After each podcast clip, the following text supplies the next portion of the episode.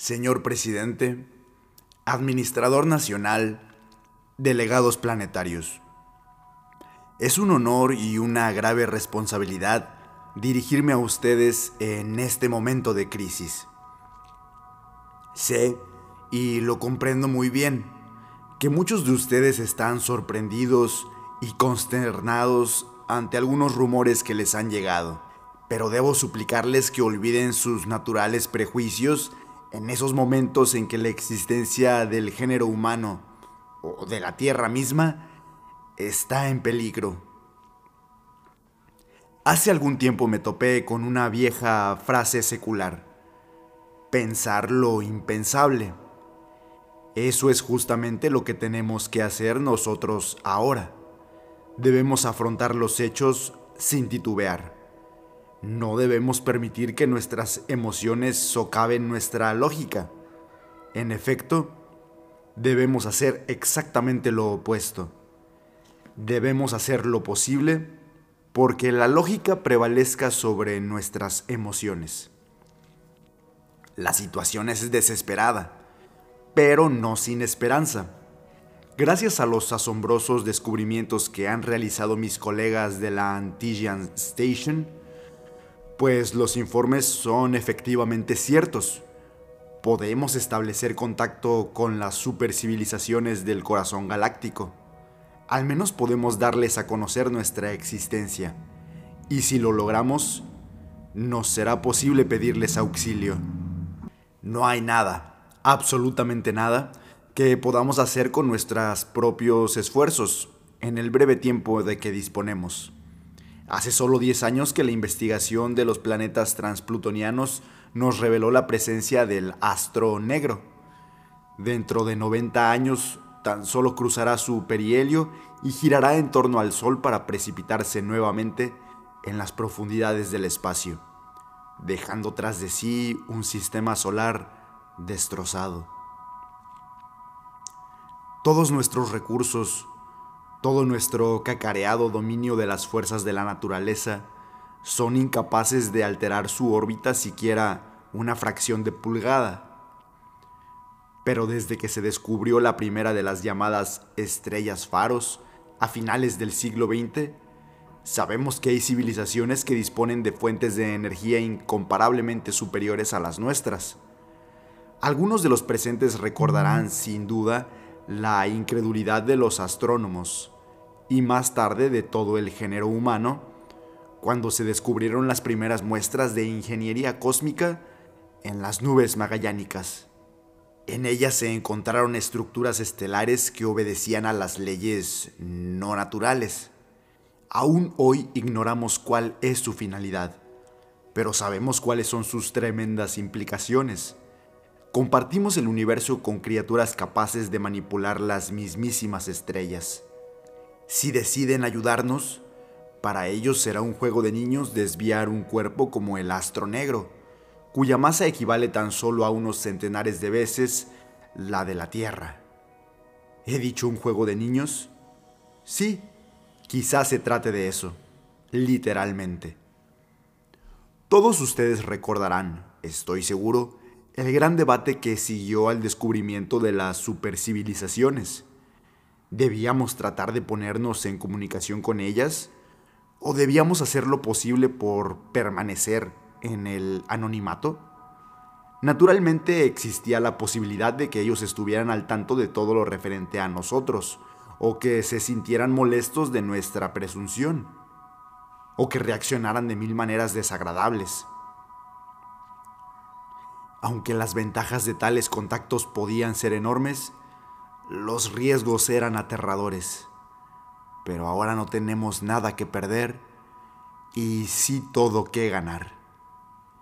Y hasta ahora había otro factor que reducía el asunto a una cuestión de interés puramente filosófico.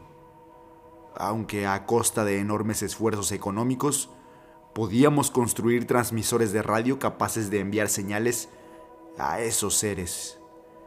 La supercivilización más próxima a nosotros está a 7000 años luz. Aun cuando se molestaran en contestar, transcurrirían 14.000 años antes de que la respuesta llegase a nosotros. En estas circunstancias, parecía que esos seres superiores no podrían representar para nosotros ni una ayuda ni una amenaza. Pero ahora todo ha cambiado. Podemos enviar señales a las estrellas a una velocidad que aún no se puede medir y que puede ser infinita. Y sabemos que ellos están utilizando esta técnica, ya que hemos detectado sus impulsos, aunque aún no hemos empezado a descifrarlos. No se trata de impulsos electromagnéticos, por supuesto. No sabemos qué son. Ni siquiera tenemos un nombre para designarlos. O más bien tenemos demasiados. Sí, caballeros, hay algo, en definitiva, en esos cuentos de viejas sobre la telepatía, percepción extrasensorial o como quieran ustedes llamarlo pero no es de extrañar que el estudio de tales fenómenos no haya hecho jamás progreso alguno aquí en la Tierra, donde hay un continuo rumor de fondo de billones de mentes que ahoga todas las señales. Aún el progreso deplorablemente limitado realizado antes de la era espacial parece un milagro, como podría ser el descubrimiento de las leyes de la música en una fábrica de calderas. Mientras no nos alejáramos del tumulto mental de nuestro planeta, no había esperanza de poder establecer una verdadera ciencia de la parapsicología. Y aún así, tuvimos que trasladarnos al otro lado de la órbita de la Tierra, donde el ruido no solo quedaba disminuido por los 180 millones de millas de distancia, sino que el punto quedaba protegido por la inimaginable magnitud del propio Sol. Solo allí, en nuestro planetoide artificial Antillos, pudimos detectar y medir las débiles radiaciones mentales y descubrir sus leyes de propagación. En muchos aspectos, esas leyes son todavía un misterio. Sin embargo, hemos comprobado los hechos fundamentales. Como sospechaban los pocos que creían en estos fenómenos, se disparan mediante estados emocionales, no mediante un acto de voluntad o por un pensamiento consciente y deliberado. No es de sorprender, por tanto, que muchas noticias de sucesos paranormales se asociaran a situaciones de muerte o de desgracia. El miedo es un poderoso generador en algunas ocasiones puede manifestarse por encima del ruido que lo envuelve. Una vez comprobado este hecho, comenzamos a hacer progresos. Provocamos estados emocionales, primeramente en individuos aislados, luego en grupos. Pudimos medir cuánto se atenuaban estas señales con la distancia. Ahora bien, tenemos una teoría cuantitativa, digna de toda confianza que hemos comprobado hasta la distancia de Saturno. Creemos que nuestros cálculos pueden ser prolongados hasta las estrellas. Si esta teoría es correcta, podemos emitir un un grito que se oirá instantáneamente en toda la galaxia. E indudablemente habrá alguien que responderá. Ahora bien, solo hay una manera de poder emitir una señal de la intensidad requerida ya he dicho que el miedo es un poderoso generador, pero no lo es suficiente. Aun cuando pudiéramos someter a toda la humanidad a un instante simultáneo de terror, el impulso no podría ser detectado más que a 2000 años luz. Necesitamos lo menos cuatro veces ese radio de alcance. Y lo podemos lograr, utilizando la única emoción que es más fuerte que el miedo sin embargo, también necesitamos la cooperación de un billón de individuos, al menos en un momento que deberá estar sincronizado al segundo. Mis colegas han resuelto todos los problemas puramente técnicos, que en realidad son insignificantes. Los sencillos aparatos de electroestimulación que se necesitan han sido utilizados en investigaciones médicas desde principios del siglo XX y el impulso sincrónico puede emitirse a través de las redes de comunicación planetaria. Todas las unidades necesarias pueden quedar instaladas en un mes y el aprendizaje de su utilización requiere solo unos minutos. Es la preparación psicológica para, digamos, el día cero, lo que requerirá más tiempo. Y ese, señores, es el problema de ustedes.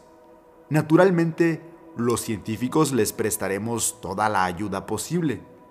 Comprendemos que habrá protestas, voces airadas de gentes que se considerarán ofendidas, negativas a cooperar.